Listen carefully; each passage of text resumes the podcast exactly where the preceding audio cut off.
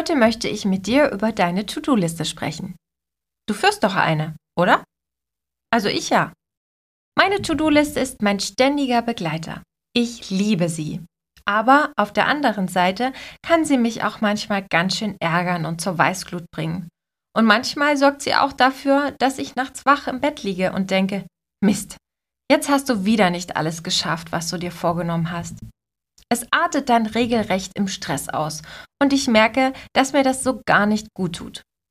Und dann muss ich mich selbst auch immer wieder dabei ermahnen, meine To-Do-Liste nicht allzu voll zu knallen. Denn meist steht auf der Liste einfach viel mehr, als ich eigentlich schaffen kann. Geht's dir auch so? Wenn ja, dann möchte ich dir gern zwei weitere Listen vorstellen, die du unbedingt selbst mal ausprobieren solltest. Denn die versetzen dich mit Sicherheit nicht mehr unter Druck oder bereiten dir Stress. Das Gegenteil wird der Fall sein. Welche Listen das sind und wofür du sie brauchst, das verrate ich dir in dieser Folge.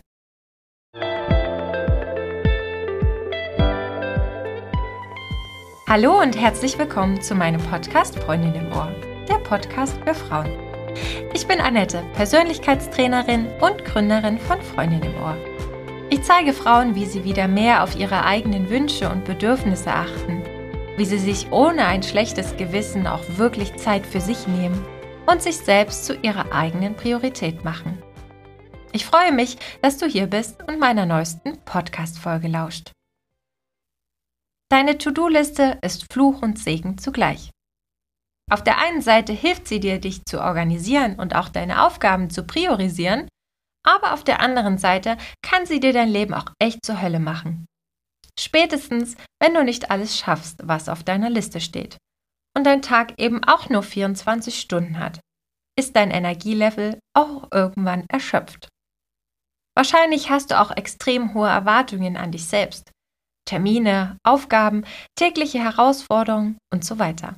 Ganz ehrlich, ich kann mich hier definitiv mit einreihen und meine Hand heben. Denn mir wird mein, meine To-Do-Liste öfter mal zum Verhängnis.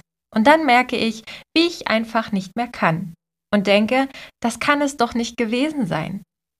Deswegen muss auch ich mir immer wieder vor Augen halten, dass ich ganz alleine darüber entscheiden kann, wann ich was mache und was ich eben auch sein lasse. Und das kannst du auch. Du sitzt am Steuer und du kannst entscheiden, wann du was machst und welche Aufgaben du eben sein lassen kannst. Du musst nicht allen Erwartungen gerecht werden. Du solltest deiner Erwartung gerecht werden und dich vielleicht auch mal fragen, was deine Erwartungen sind und welche davon auch wirklich realistisch umsetzbar sein können, ohne dass du dich danach völlig fertig und ausgebrannt fühlst. Deine To-Do-Liste soll doch dein Unterstützer im Alltag sein, damit du dich besser organisieren und produktiver sein kannst. Und ganz wichtig, du solltest die Zügel in der Hand haben und nicht deine Liste. Vielleicht fängst du direkt damit an, indem du deiner Liste einen neuen Namen gibst. Zum Beispiel eine Have-Done-Liste. Dort schreibst du dir dann zum Beispiel auf, welches Ergebnis du erreichen willst, was aus deiner Aufgabe hervorgeht und dann setzt du einen Haken dahinter, wenn du das erreicht hast. So kannst du auch einfach eine große Aufgabe in kleine Unteraufgaben aufteilen. Wenn ich jetzt zum Beispiel an meine Aufgabe Podcast denke, dann sieht meine Unterteilung der Aufgabe so aus. Hauptthema festlegen, Thema eingrenzen bzw. definieren, Recherche abgeschlossen, Text verfasst, Podcast-Folge aufgenommen, Podcast veröffentlicht und so weiter.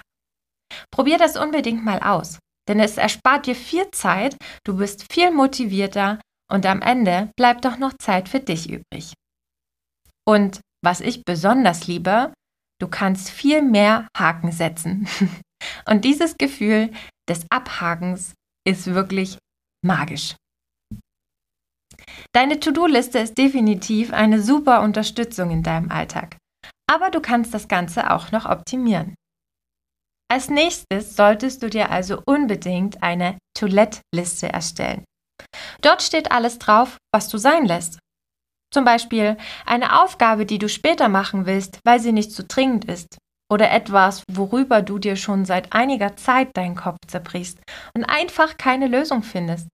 oder ein Glaubenssatz, der dich in deinem Sein hindert und dir wirklich nicht gut tut. Zum Beispiel, ich mache es heute nicht allen recht. Ich mache heute keine Überstunden. Ich mache heute Abend keine Wäsche mehr. Und so weiter. Eine Toilettliste zu führen bedeutet, dass du lernst loszulassen. Indem du dir die Erlaubnis gibst, auch mal Aufgaben oder Gedanken einfach mal sein zu lassen. Damit sagst du dir klar und deutlich, dass du nicht alles schaffen musst.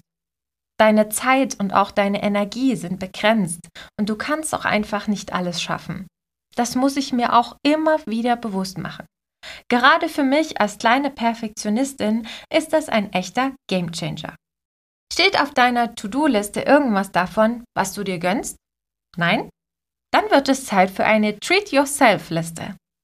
Gerade bei einem vollgepackten und stressigen Alltag ist es extrem wichtig, dass du dich gut um dich selber kümmerst. In dem Moment, wo ich diese Podcast-Folge schreibe, befinde ich mich gerade mittendrin. Im Stress. Was mir aktuell fällt, ist Selbstfürsorge. Ich habe es so weit kommen lassen, weil ich so viel zu tun habe, dass ich nicht mehr hinterherkomme. Du kennst das vielleicht auch. Ständig will jemand was von dir. Du rennst von Termin zu Termin und fragst dich, wie du da noch Zeit für dich selber finden sollst. Schließlich müssen ja erstmal alle Aufgaben erledigt sein und die Erwartungen der anderen erfüllt werden, bevor ich an mich selbst denken kann. Stimmt's? Dann geht's dir wie mir gerade. Und ich weiß eigentlich als Trainerin, was ich zu tun habe. Schließlich predige ich das ja auch ständig meinen Klienten. Aber ganz ehrlich, ich bin eben auch nur ein Mensch und muss erstmal wieder bewusst wahrnehmen, welchen Schaden ich eigentlich anrichte, wenn ich mich nicht gut genug um mich kümmere. Du und auch ich, wir müssen gut für uns sorgen, damit wir unseren Alltag erfolgreich meistern können. Deswegen führe ich die Treat Yourself Liste wieder ein und das solltest du auch unbedingt tun.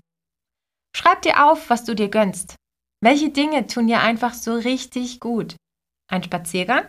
Das Treffen mit deiner Freundin? ein Abendessen mit deinem Mann oder eben ein gutes Buch, was auch immer dir gerade einfällt. Nimm diese Liste genauso ernst und wichtig wie deine To-Do-Liste, denn da geht es nur um dich.